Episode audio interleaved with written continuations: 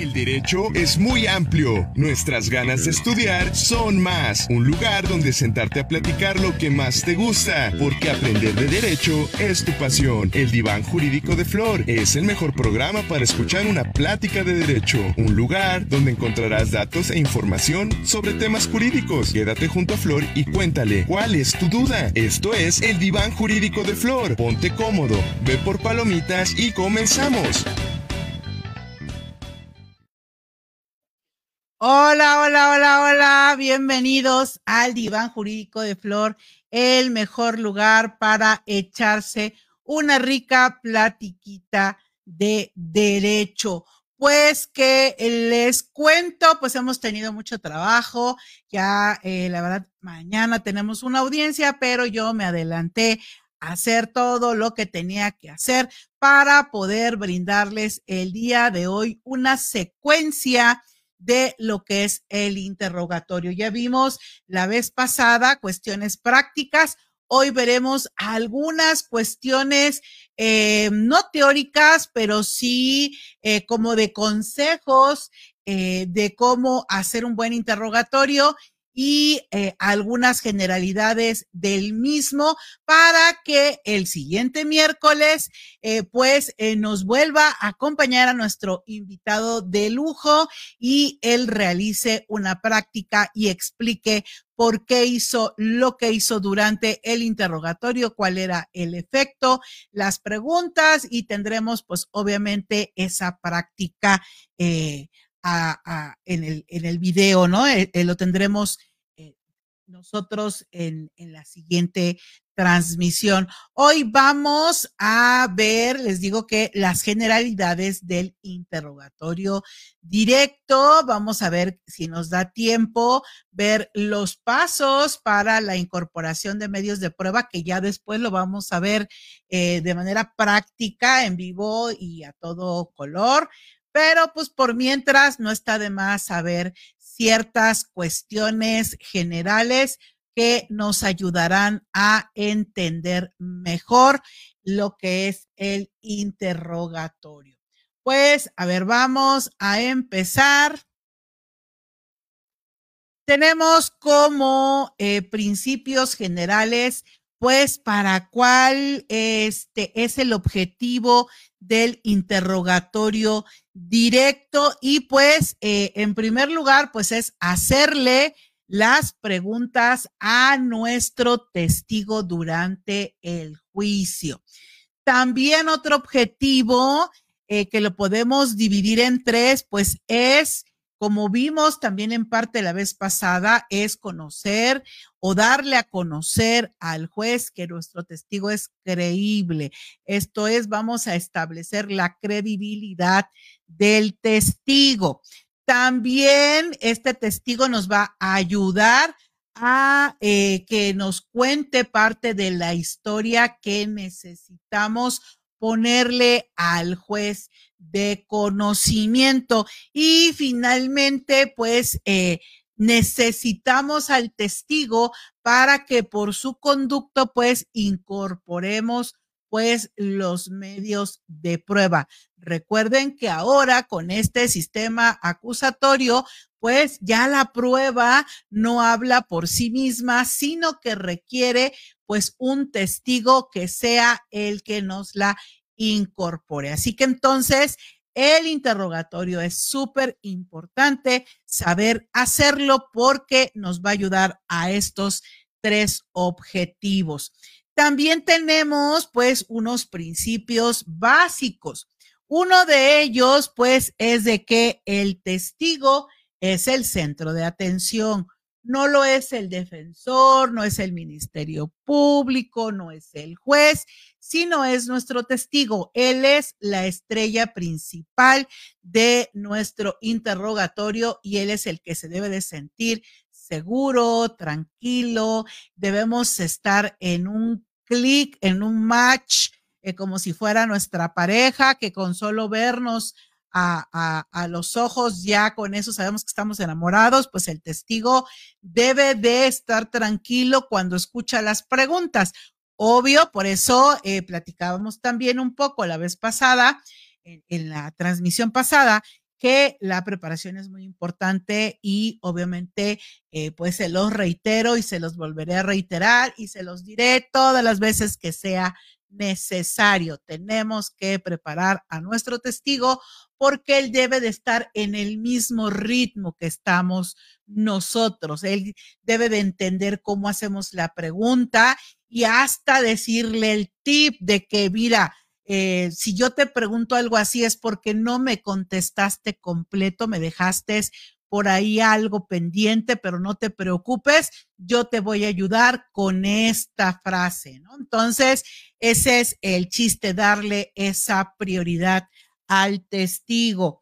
Em, el testigo, además, como principio básico, debemos de recordar que, pues, si nosotros decimos algunas afirmaciones en el, en el auto, en que diga, en, en, la en nuestra declaración de apertura, en nuestras en nuestro alegato de apertura, si decimos alguna afirmación, pues eh, debemos de recordar que por conducto de nuestro eh, testigo, de que lo vamos a interrogar, ahí tenemos que obtener eh, la respuesta o la afirmación a nuestro alegato de apertura.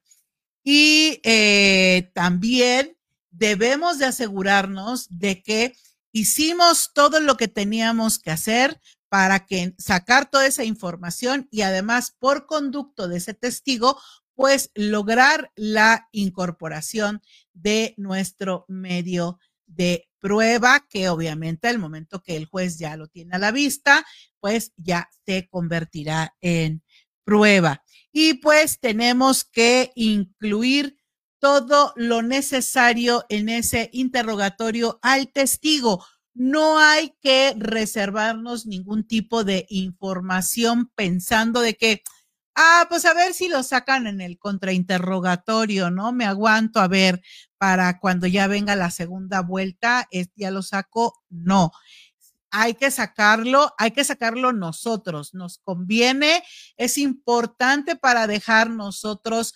comprobado lo que dijimos o lo que prometimos que íbamos a hacer en los alegatos de apertura saquémoslo. El contra, eh, el contestar después ese contra es para el efecto de, pues, defender o precisar o aclarar lo que nuestro testigo se trabó durante el contrainterrogatorio. Así que saquemos toda la información a gusto, este, obviamente, eh, ya que lo practicamos previamente. Hola, hola, Yerensi, bienvenida. Gracias por estar aquí esta nochecita. Hola, hola. Licenciada, ¿cómo está? Espero que se le hayan pasado súper bien con esa pizza, de que veo que no tan solo fue una pizza para usted, sino fue una pizza que ayudó para que hubiera comunión con eh, pues su personal ahí en la fiscalía. Eh, Aura, ¿cómo estamos? Qué bueno, qué bueno. Gracias, muchas gracias. Me honras ya que eh, estás de vacaciones y te das pues la vueltecita eh, por acá. Pues entonces nos tiene que quedar bien en claro la importancia que es el interrogatorio, pero también el testigo. Ahora vamos a ver a lo que les decía, el segundo interrogatorio pues viene después del contra y esto pues es para pues defender un poco lo que eh, no pudo decir nuestro testigo. Ya ven que, eh, por ejemplo, la defensa puede hacer alguna pregunta donde obligue al testigo contestar un sí o contestar un no. Y eh, tendrá todo el derecho de decir la defensa si el testigo se quiere ampliar. testigo, con eso yo solamente quiero que me diga sí o un no. Y si el testigo, oiga, pero es que no, no, no, yo le pregunté y era un sí o un no, ya usted me contestó. Entonces, pues en el segundo interrogatorio, ahí es donde podemos rescatar a nuestro testigo. Usted le respondió que sí a la defensa en la pregunta tal, ¿verdad? Sí, eh, pero eh, a ver, explíqueme exactamente por qué sí o por qué no. Y entonces, pues ya ahí le damos juego a nuestro eh, testigo, ya ahí lo podemos nosotros rescatar, ¿no? O si sacaron algún tema del mismo contra, pues podemos, eh, eh, si nos conviene, pues eh, rascarle un poco más de información. Y finalmente, pues hay que ayudar a que se restrinja también en el tema del contra. Esto es, si ya preguntamos todo lo que queríamos preguntar, pues ya no lo eh, revolvamos, solamente ayudemos al testigo en este segundo interrogatorio, no para que repita lo que ya dijo, sino para que diga lo que eh, no pudo haber quedado muy bien en el contra o que nos conviene adentrarnos un poco de acuerdo al tema que sacó el contra interrogatorio. Ahora, eh, ya sabemos que eh, el interrogatorio pues tiene, eh, y lo correcto es con preguntas abiertas. Ya escuchamos la forma que nos dijo el licenciado May, que era primero la acreditación del testigo, ya luego eran hechos secundarios para finalmente obtener la información que necesitáramos y el paso que era además necesario preguntar todo esto para poder al final incorporar eh, el, el medio de prueba. Entonces, las preguntas abiertas pues ayudan mucho porque además dejan que el testigo pues se exprese y que pues él ya lleve el ritmo también de lo que él se va acordando y de lo que además ya practicaron, porque para que salga bien el interrogatorio tenemos que haber preparado al testigo. No haber, no, no que mienta, no que diga lo que nosotros queramos, sino que pues practique, recuerde y lleve una secuencia y un ritmo para que sea más fácil para él como testigo, como también escucharlo al juez, porque todo lo que dicen los testigos, lo que más nos importa es de que le quede bien clarito al juez y el juez pueda pues tener una buena visión de lo que dijo el testigo para que eh, sirva en su momento, pues si somos fiscales, pues para la eh, sentencia condenatoria, ¿no? Y eh, aquí tenemos que ver también eh, como, eh, como igual lo vimos un poco y lo retomamos aquí, que las preguntas pues deben de tener cierta, eh, no ser demasiado abiertas, tampoco demasiado cerradas, que caigan en lo sugestivo y que por lo tanto nos podemos ayudar en el quién, qué, dónde, cuándo, por qué, para qué y todo ese tipo de eh, cuestiones que en su momento nos van a ayudar. Ahora también no tenemos que olvidarnos de que eh, pues las preguntas sugestivas pues son eh, algo complicadas porque en el interrogatorio pues no están permitidas eh, aunque pues habría hay que ver cómo eh, podríamos eh, no caer en ellos y hay que tener bien en claro que la sugestiva es porque ya le estás casi diciendo la respuesta y por lo tanto el que nosotros estemos conscientes que la pregunta sugestiva está prohibida eso eh, nos tiene que quedar en claro si nosotros sabemos que el efecto de una pregunta sugestiva, pues va a ser eh, debilitar la credibilidad del testigo. Si de nada eh, habrá servido de que nosotros hayamos hecho un excelente inicio para acreditar que es un testigo idóneo, que es pertinente, conducente, que este es el testigo que México esperaba si al rato le hacemos una pregunta sugestiva y adiós, ya se cayó todo lo que habíamos logrado hacer al inicio.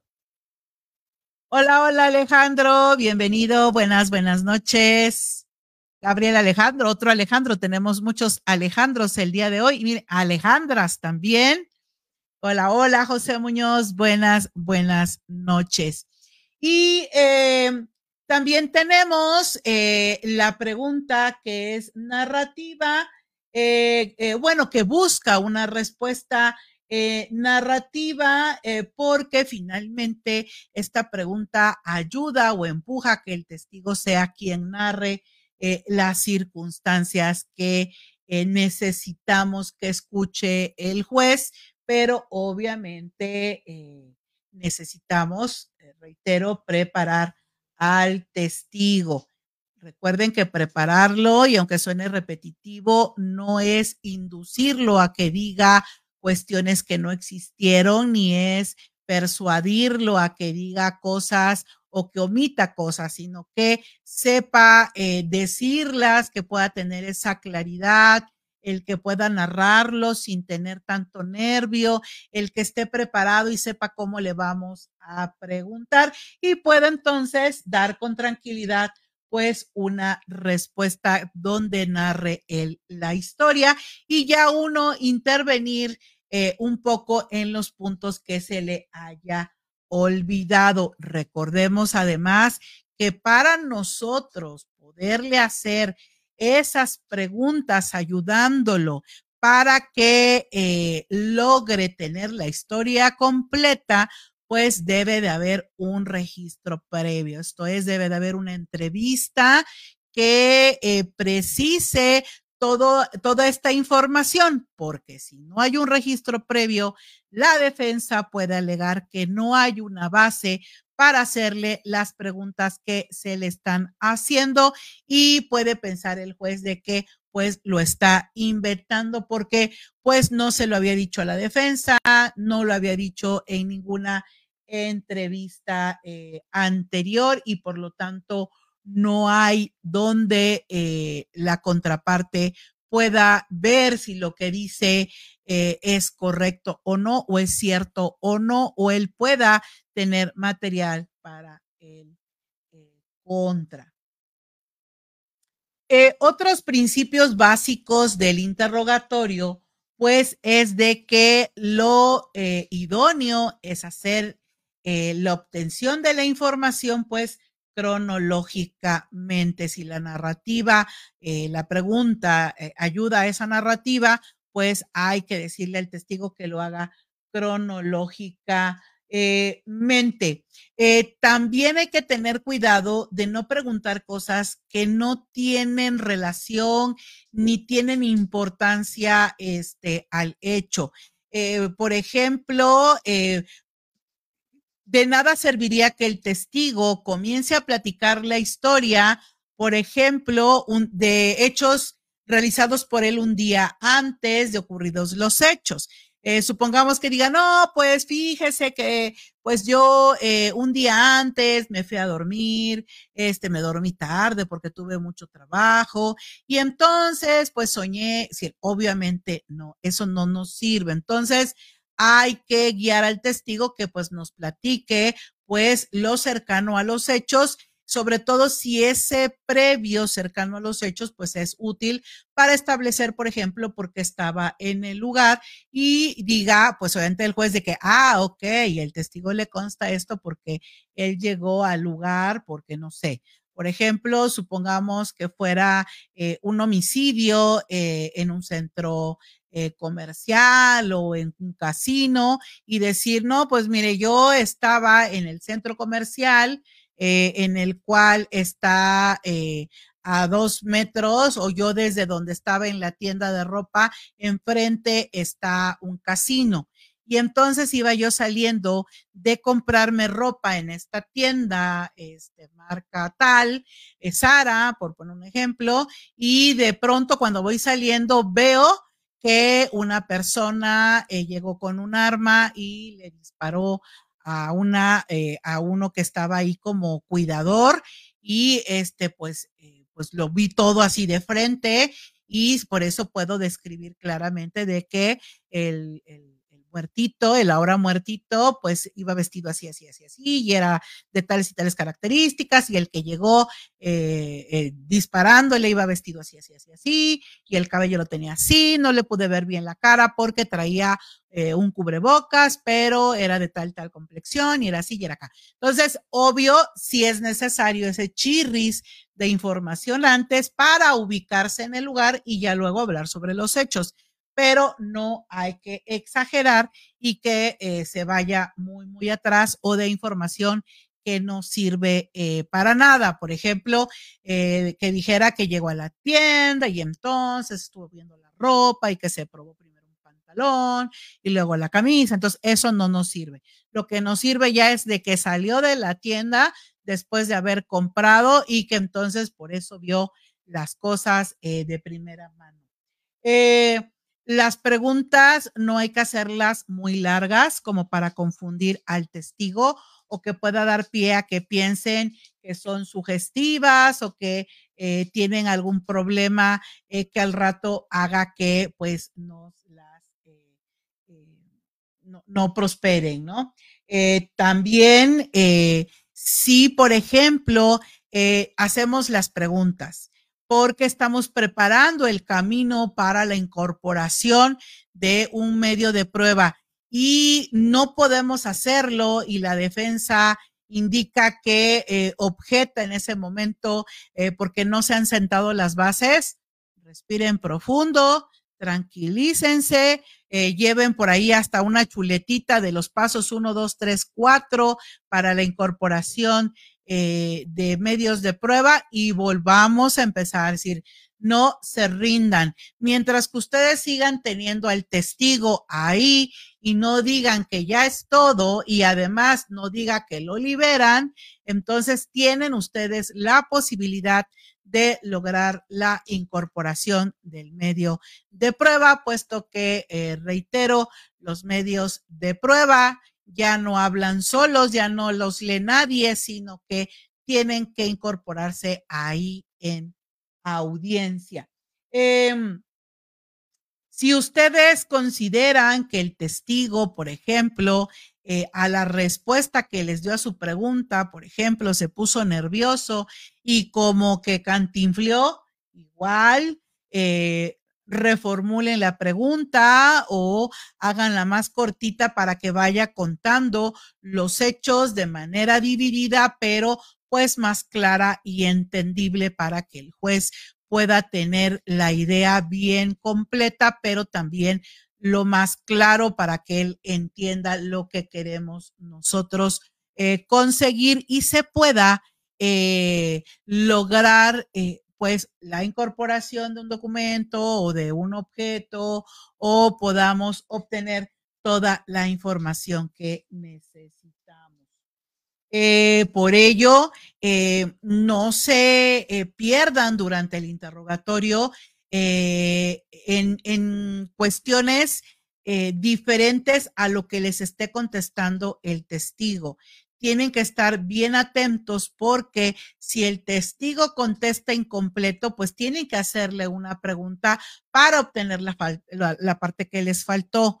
O si eh, se puso nervioso, pues ayudarlo con esa eh, palabra que tengan ustedes en clave para hacerle ver que algo le faltó y que les van a preguntar pues esa pregunta de refuerzo para lograr obtener toda la información.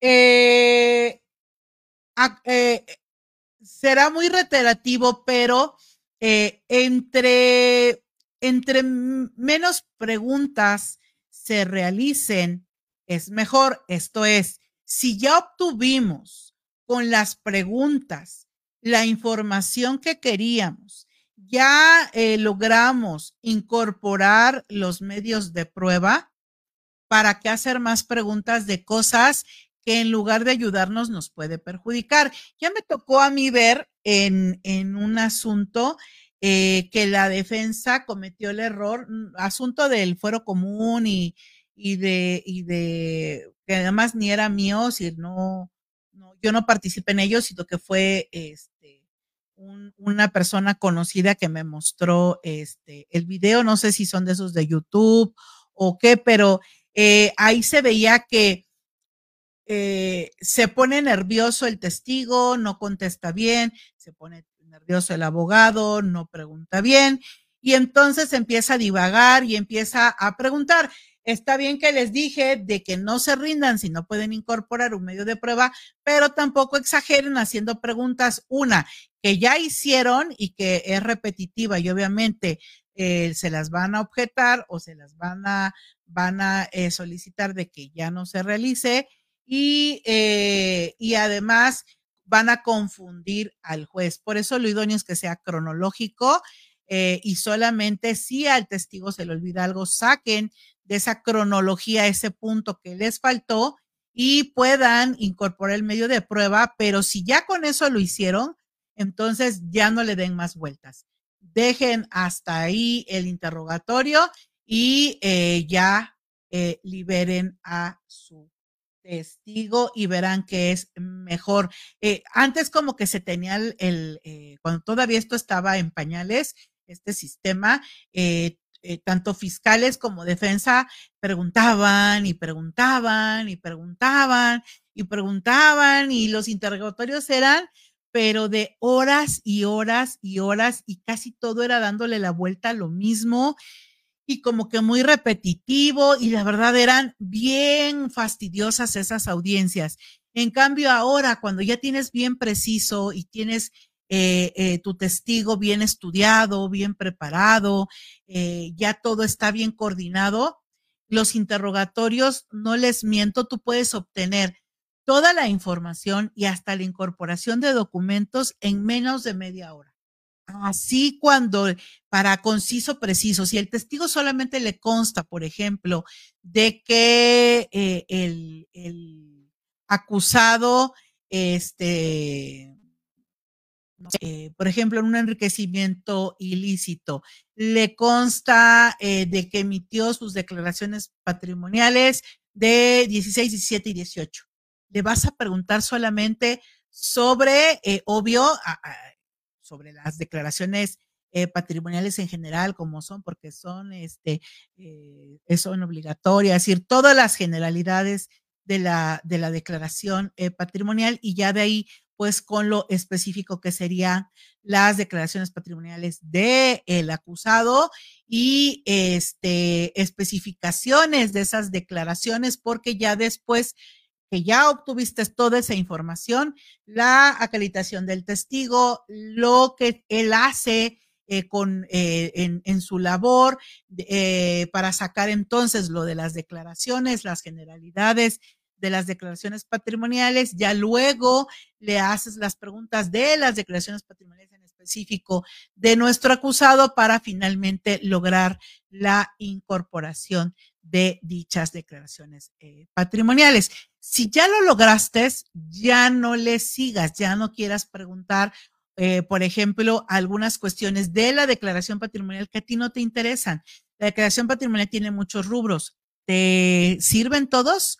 Eh, no. Entonces, si no te sirven todos, pues ¿para qué le preguntas sobre todos los rubros? Pregúntale exactamente de lo que tú necesites, eh, que en realidad son las cantidades, sería este eh, si tiene eh, dependientes, eh, la fecha, si hay alguna casa, por ejemplo, si tu, tu, visión es demostrar que ganaba determinada cantidad y que de pronto reportó una casa de dos millones de pesos y él gana 300 mil pesos al año, dices, pues de, de, este, quién pompó, ¿no? Entonces, eh, eso es lo que tú le quieres dar a ver al juez. Pero eh, si solamente es eso, entonces, ¿para qué le preguntas este, de otras cuestiones dentro de la declaración patrimonial que no tienen nada que ver? Te vas a confundir tú y vas a confundir al, este, al juez. Em, cada testigo y cada caso es diferente, pero la estructura básica del interrogatorio, pues eh, son tres partes. ya habíamos dicho, la acreditación del testigo, es decir, la presentación del testigo y el hacerle ver al juez que en su rama, en su medio es lo non plus ultra. Cuando, por ejemplo, es un perito, un policía, a ellos se les eh, debe de preguntar pues su antigüedad, eh, los cursos que ha tomado. Si, eh, por ejemplo, eh, es un policía que tiene maestría en, en, no sé, en seguridad pública, pues hay que preguntarle, pues al policía, pues su grado de estudios, si tiene especializaciones, si ha realizado cursos. Igual se pueden ir por bloques con referencia a la acreditación, si primero se va a sacar todo lo que es su nivel académico, ya luego sus especializaciones, cursos, eh, ya luego eh, en qué eh, su labor, si es policía, si ha tenido varios rangos, si ha tenido reconocimientos, decir, hay que dejar ver que este, este testigo es el non plus ultra de los policías y que por eso lo que él diga debe de ser creíble, ¿no? Pero, por ejemplo, si no es un perito o un policía eh, y es un testigo, de todos modos, eh, por ejemplo, un servidor público, también tendríamos que eh, pues establecer que este servidor público pues es non plus ultra en su labor que tiene eh, mucha antigüedad o si no tiene mucha antigüedad, su grado de estudios. El chiste es que debemos de buscar esta primera parte de que la presentación al testigo haga ver al juez que es un testigo que lo que vaya a decir pues debe ser tomado en cuenta. Eh, ya después eh, nos indican que la estructura del interrogatorio, pues ya habíamos visto que pues es sacar hechos secundarios. Aquí eh, la teoría eh, indica que estos hechos eh, secundarios pues sería la ubicación de ese testigo en el momento de los hechos o con referencia a los hechos, ¿no? como sería ubicación, personas, horas, etcétera. Y además tenemos que lograr pues la descripción pues eh, lo más precisa posible eh, que nos conviene de las acciones y eventos que ocurrieron para que pues finalmente podamos realizar la incorporación de los medios de eh, prueba. A ver. Ya, si venía el otro. Y aquí, eh, por ejemplo, en pantalla, este, eh, les pongo, por ejemplo, este, una división cuando es un testigo eh, que no tiene ninguna situación, por ejemplo, algún vecino, alguna persona que no tiene ningún tipo de no tenemos la necesidad de establecer ninguna especialización, ninguna cuestión de antigüedad, pero eh, pues sí tenemos que establecerle al juez que aunque es una persona, un ciudadano, este, que no tiene la necesidad de, demostrar ningún arte, oficio o alguna especialización, pero pues sí es una persona eh, creíble, porque es una persona que trabaja, eh, que tiene tantos años trabajando, que tiene familia, que es casado, con hijos, que tiene actividades en la comunidad eh, y cuál es su relación eh, con, el, con el caso. Entonces, eso es lo que le podríamos preguntar a un testigo que le podríamos llamar lego, que no tiene cuestiones específicas o especiales que tenemos que ver como con un testigo pues oficial. Ahí sí tenemos, eh, por ejemplo, si es un policía, tenemos que darle nombre, eh, en qué agencia, posición, rango o unidad se encuentra, años de experiencia, número y tipo de casos que ha manejado, deberes actuales y pasados, puestos eh, en otras agencias o en otros fueros, capacitación, certificaciones, este, y sobre todo si esas capacitaciones pues son eh, referente a este, un tema que es importante para el caso. Y con un perito, pues sería nombre, profesión, empleo actual, educación, títulos, experiencia práctica, capacitación, especialización, certificaciones, eh, membresías, enseñanzas, publicaciones realizadas por el perito, premios, becas, eh, y si ha testificado antes sobre estos temas. Entonces, eh, eso sería lo que se, un ejemplo de lo que se podría preguntar. ¿no? Entonces, ahí se los dejo para que cuando ya venga la clase práctica, pues ya tengamos un poco más de eh, idea. Ahora, tenemos, errores y aciertos. Vamos a ver primero este, los errores. Em, el chiste es preguntar, no afirmar.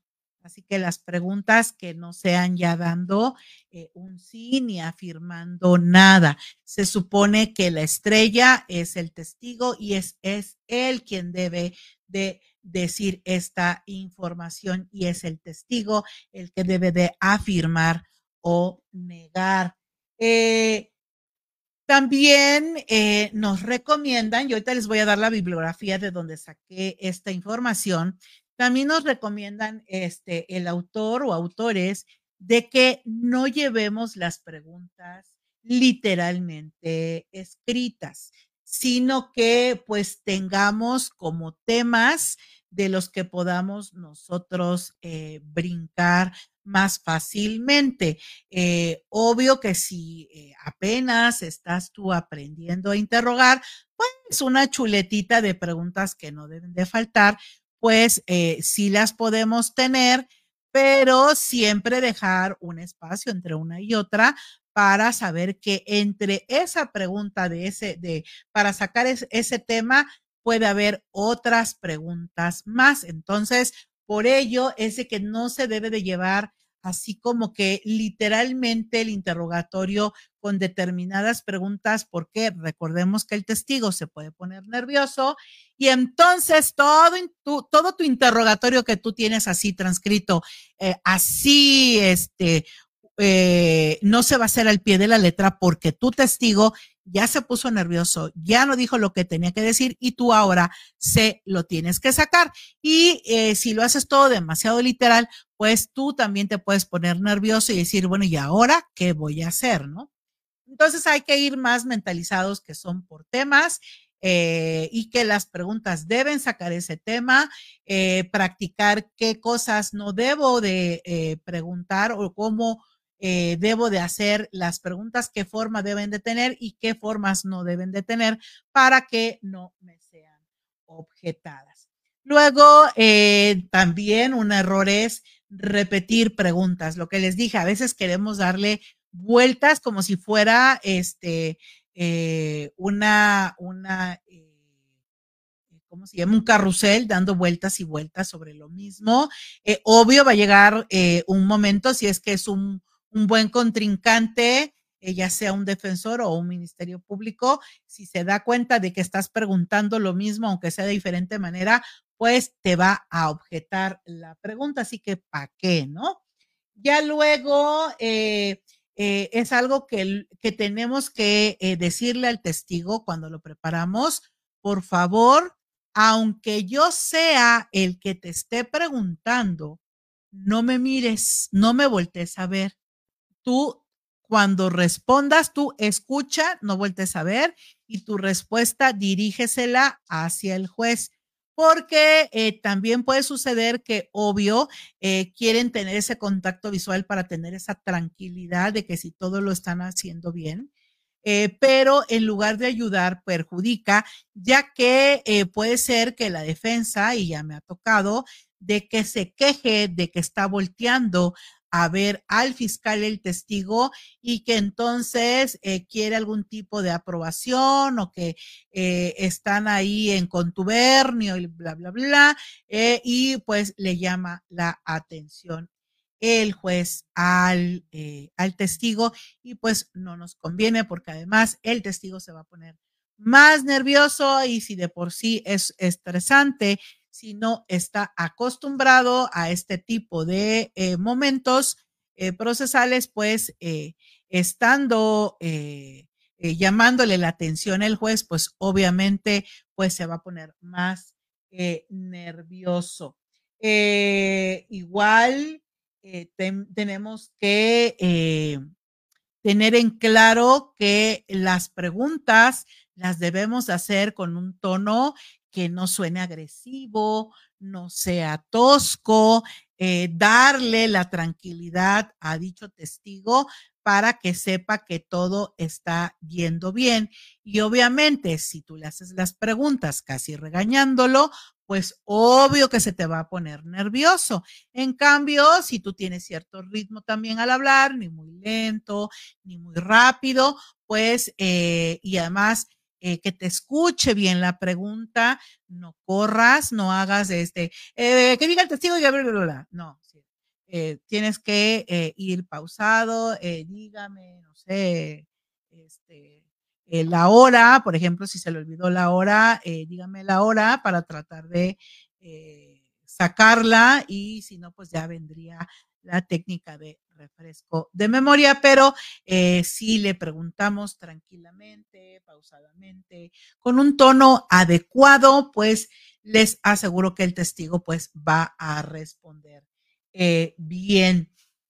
Eh, también es un error el que no podamos controlar al testigo y el testigo se vaya de largo con su respuesta y diga más información de la necesaria y que al rato él mismo se pueda contradecir. Así que tanto en la preparación hay que decirle, es decir, hay que probarlo, hay que hacerle preguntas para ver cuál va a ser su respuesta. Y si vemos que es un testigo de que no, y fíjese que bla, bla, bla, bla, bla, bla, bla, bla, bla, eh, eh, eh, a ver, momento, yo te estoy preguntando esto, ubícate a esto.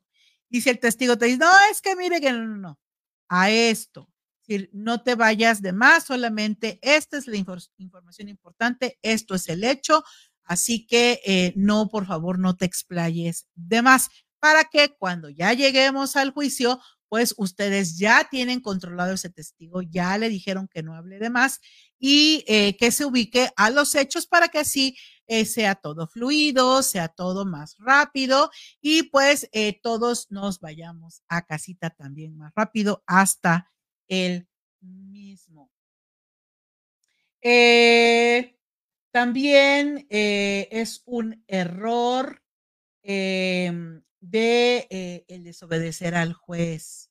Em, podemos ser, podemos no estar de acuerdo con algunas cuestiones con el juez, pero eh, igual se puede eh, decirle o ponerle a su consideración el, el, indicarle que no estamos de acuerdo en tal o cual cuestión o decirle, su señoría, este, le pido reconsidere toda vez que el artículo fulano de tal indica esto y esto y esto, por lo tanto, lo pongo a su consideración para que me permita eh, realizar tal o cual. Y eh, como puede haber eh, un juez que te diga, ah, lo reconsidero, es cierto, este, haga tal cosa, como puede haber un juez que diga, aquí el que manda soy yo y las cosas se hacen así. Y, eh, por ejemplo, ya me tocó en una audiencia que pues eh, May le indicó al juez que así, muy amablemente, que lo reconsiderara y el juez le dijo que no, que ahí este, era él el que indicaba cómo se tenía que llevar la audiencia y él indicaba que era así, como él decía, y simplemente eh, May le dijo que eh, pues quedaba enterado, pero que eh, pues eh, él quería que quedara asentado en audio y video para que se tomara en cuenta pues en el momento procesal oportuno que podría ser un recurso de apelación. Así que no necesitamos pelearnos con el juez. eh, obedecimos, pero no significa también que no podamos dejar establecido en audiencia, pues esa circunstancia que eh, puede ser considerada una violación al procedimiento y hasta podemos lograr en un futuro, pues la reposición de el mismo o que se tome en consideración y obligue al juez a resolver Pero todo puede hacerse de manera pues eh, sin tanta, eh, tanto problema, ¿no? Sin, sin ser desobedientes, siendo respetuosos. Eh, un error es no prestar atención a las respuestas del testigo.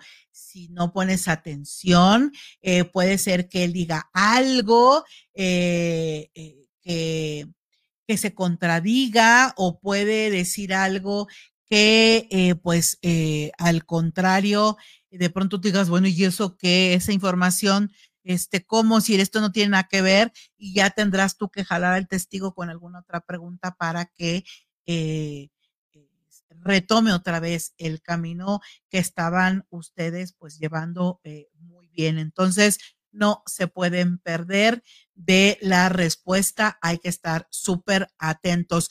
Eh, yo no sé si vieron la vez pasada, eh, mm, eh Mai y yo también, eh, esa es como una, como una metodología de trabajo. yo voy anotando todo lo que se pregunta y todo lo que se responde, obvio, de manera resumida, con algunas palabras sin conectores para poder escribir más rápido, eh, o anotando la idea principal para que una vez que, que ya eh, eh, pensemos que ya preguntamos todo lo que teníamos que preguntar, pues pidamos un segundo al juez, revisemos lo que ya preguntamos, porque como no lo llevamos estrictamente por escrito, sino que se manejan por temas, se revisa y entonces ahora sí podemos darnos cuenta de que, híjole, no le pregunté tal cosa o híjole, me contestó esto y no le pregunté de inmediato, estoy a tiempo, le puedo hacer esa precisión.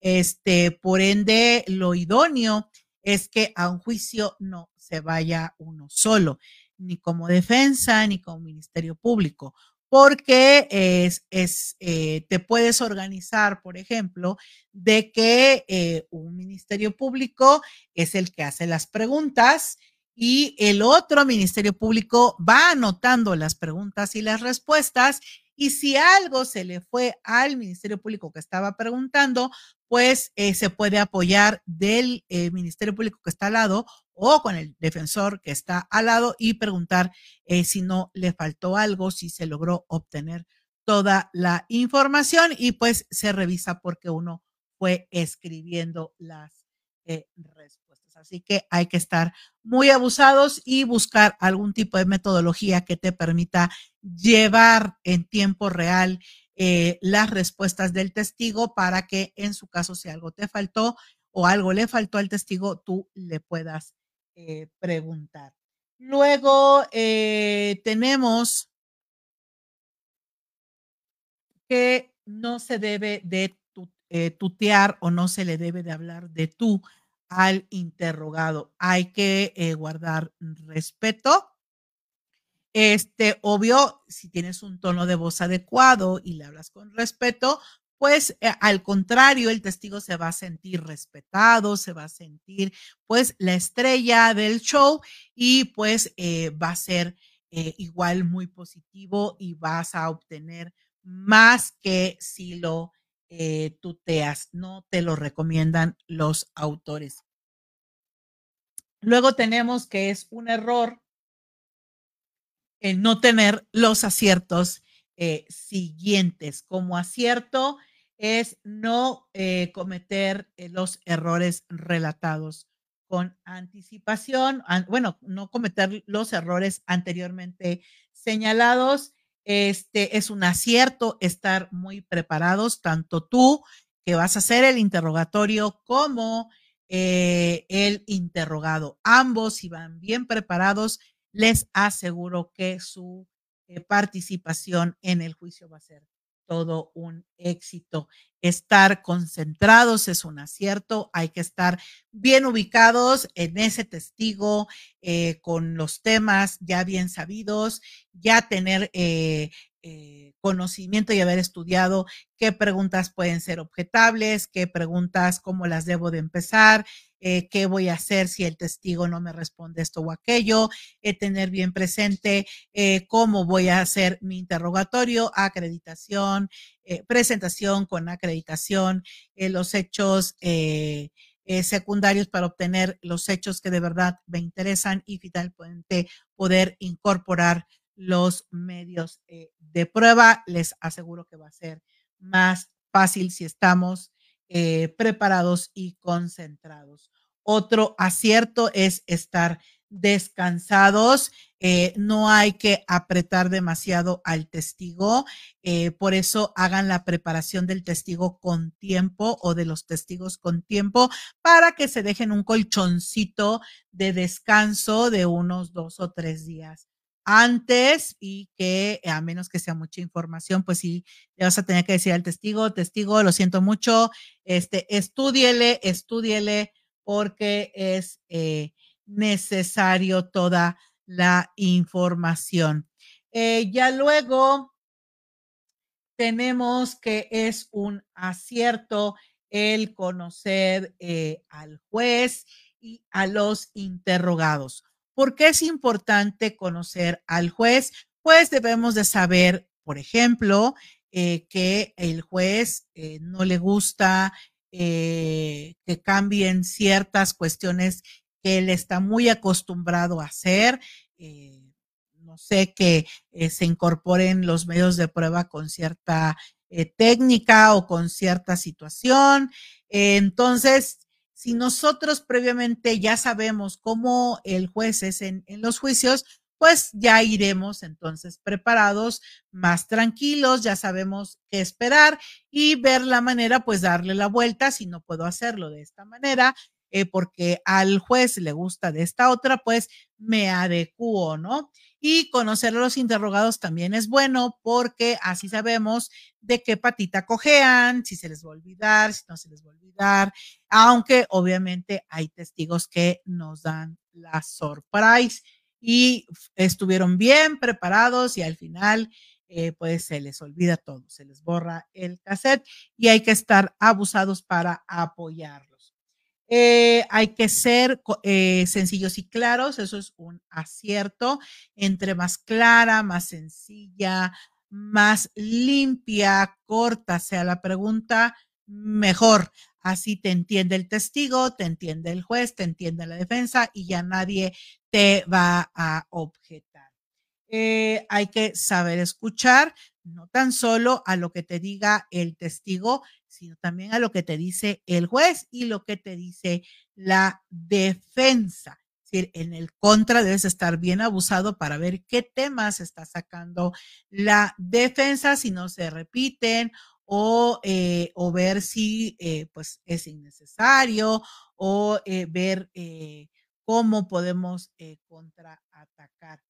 Hay que respetar a los interrogados, por ello es mejor hablarles eh, con todo respeto de usted, no tutearlos, eh, para que ellos estén pues tranquilos.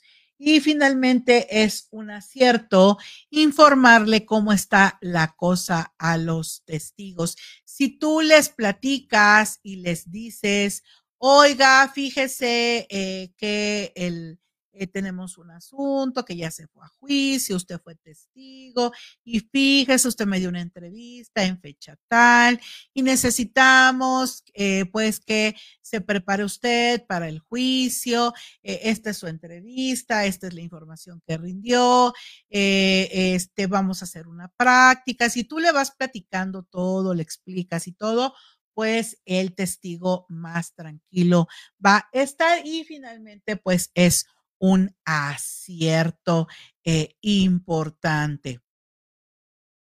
No nos va a dar tiempo eh, ver eh, las objeciones, no nos va a dar tiempo de ver los pasos para incorporar medios de prueba, pero eso lo vamos a ver en la siguiente sesión con el, el maestro May. Pero aquí les voy a poner en pantalla eh, esta guía que tiene eh, este libro, le pone como guía de interrogatorio, hecho en concreto que queremos acreditar, lo dividimos por elementos de, del delito, si va a ser pregunta abierta, pregunta cerrada, eh, y te viene aquí como eh, si es capciosa, subjetiva, impertinente. El libro de donde me basé para eh, todo esto se llama Técnica del Interrogatorio, prólogo de Luis Gabriel Rodríguez Ramos, editorial Rache, R-A-S-H-E. La verdad está muy bonito porque eh, la técnica que ellos manejan para eh, darte a entender todo este tema del interrogatorio es por medio de preguntas y respuestas. La verdad, este libro está muy, muy, muy recomendable. Así que, eh, pues, aquí tenemos, vamos a, terminar también diciendo referente de que una de las cuestiones que nos encontramos ahorita en, un juicio que tuvimos es que es muy importante desde la etapa intermedia ofertar lo que son las técnicas de investigación. Ah, eh, ya ahorita el criterio de los jueces es de que eh, se tiene que demostrar la licitud de la prueba. Entonces, si yo tengo estados de cuenta bancarios, se supone que yo debí de haber pedido pues una técnica de investigación, la cual pues el juez me autorizó, eh, se giró un medio eh, para pedir esa información por medio de este, la Comisión Nacional Bancaria y de Valores para que el banco me respondiera. Y entonces eh, el juez, pues, es del criterio, este juez que nos tocó era del criterio de que eh, eh, tiene que agregarse. Nosotros tuvimos la suerte porque era ya una audiencia que se había pedido desde el 2021, creo, pero hubo amparos, hubo un montón de cosas y apenas se llevó este año. Este juicio, entonces, pues ya este, pues, nos ganó este cambio de criterio. Eh, en su momento nosotros sí establecimos la existencia de una técnica de investigación, establecimos que eh, había esta información y que iba a ser incorporada por medio de, eh, pues, una persona de la Comisión Nacional Bancaria y de Valores. Entonces, pues pudimos establecer la licitud de la prueba, porque si no lo hubiéramos hecho, ya ha pasado a otros eh, ministerios públicos de que pues consideran, por ejemplo, ilícita la información bancaria y pues imagínense si ese es el soporte del dictamen contable, pues, eh, pues no va a tener eh, valor, ¿no? Porque cuando son datos de prueba medios de prueba obtenidos con violación a derechos fundamentales, pues se considera una este, ilícita. Entonces, en eso hay que tener mucho cuidado. Por eso,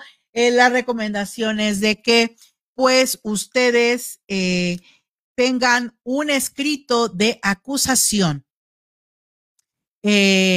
pues bien, bien, bien hechecito eh, vean sus elementos del delito, vean el hecho y, por ejemplo, si yo en el hecho digo que fue el 4 de junio del el 2017 cuando ocurrieron los hechos, pues tengo que llevar medios de prueba que me saquen esa fecha 4 de junio del 17 eh, para establecer esas circunstancias de tiempo. Si yo digo de que hay un cadáver, pues tengo que sacar los datos de prueba pertinente de que hay un cadáver. Porque si yo no ofrezco esa información, pues entonces, ¿cómo voy a demostrar esa afirmación que hago en el hecho? Eh, sí, con todo gusto, eh, Moisés. A ver, a ver, a ver. Se los escribo aquí en el chat. Se llama la técnica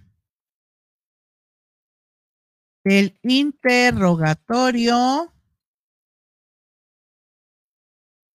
Prólogo de Luis Gabriel Rodríguez Ramos. Editorial Rache es R A S H-E.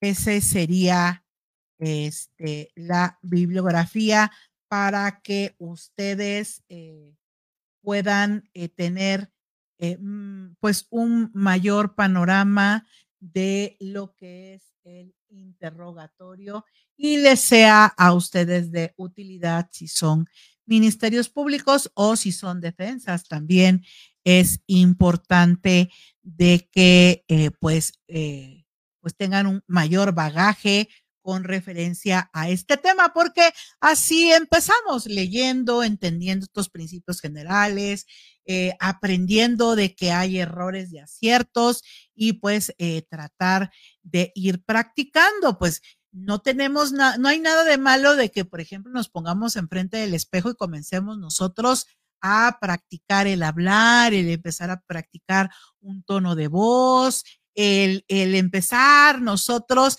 pues hacer nuestros pininos eh, ante nosotros eh, mismos, comenzar a ganar confianza y eh, pues verán que será todo un éxito lo que ustedes realicen. Recuerden que no hay pues en realidad interrogatorio malo, finalmente estamos a veces a prueba y error, pero pues de los errores también se aprenden. Con todo gusto, este Moisés es un gusto. Aquí igual se los pongo en este en pantalla la técnica del interrogatorio prólogo de Luis Gabriel Rodríguez Ramos editorial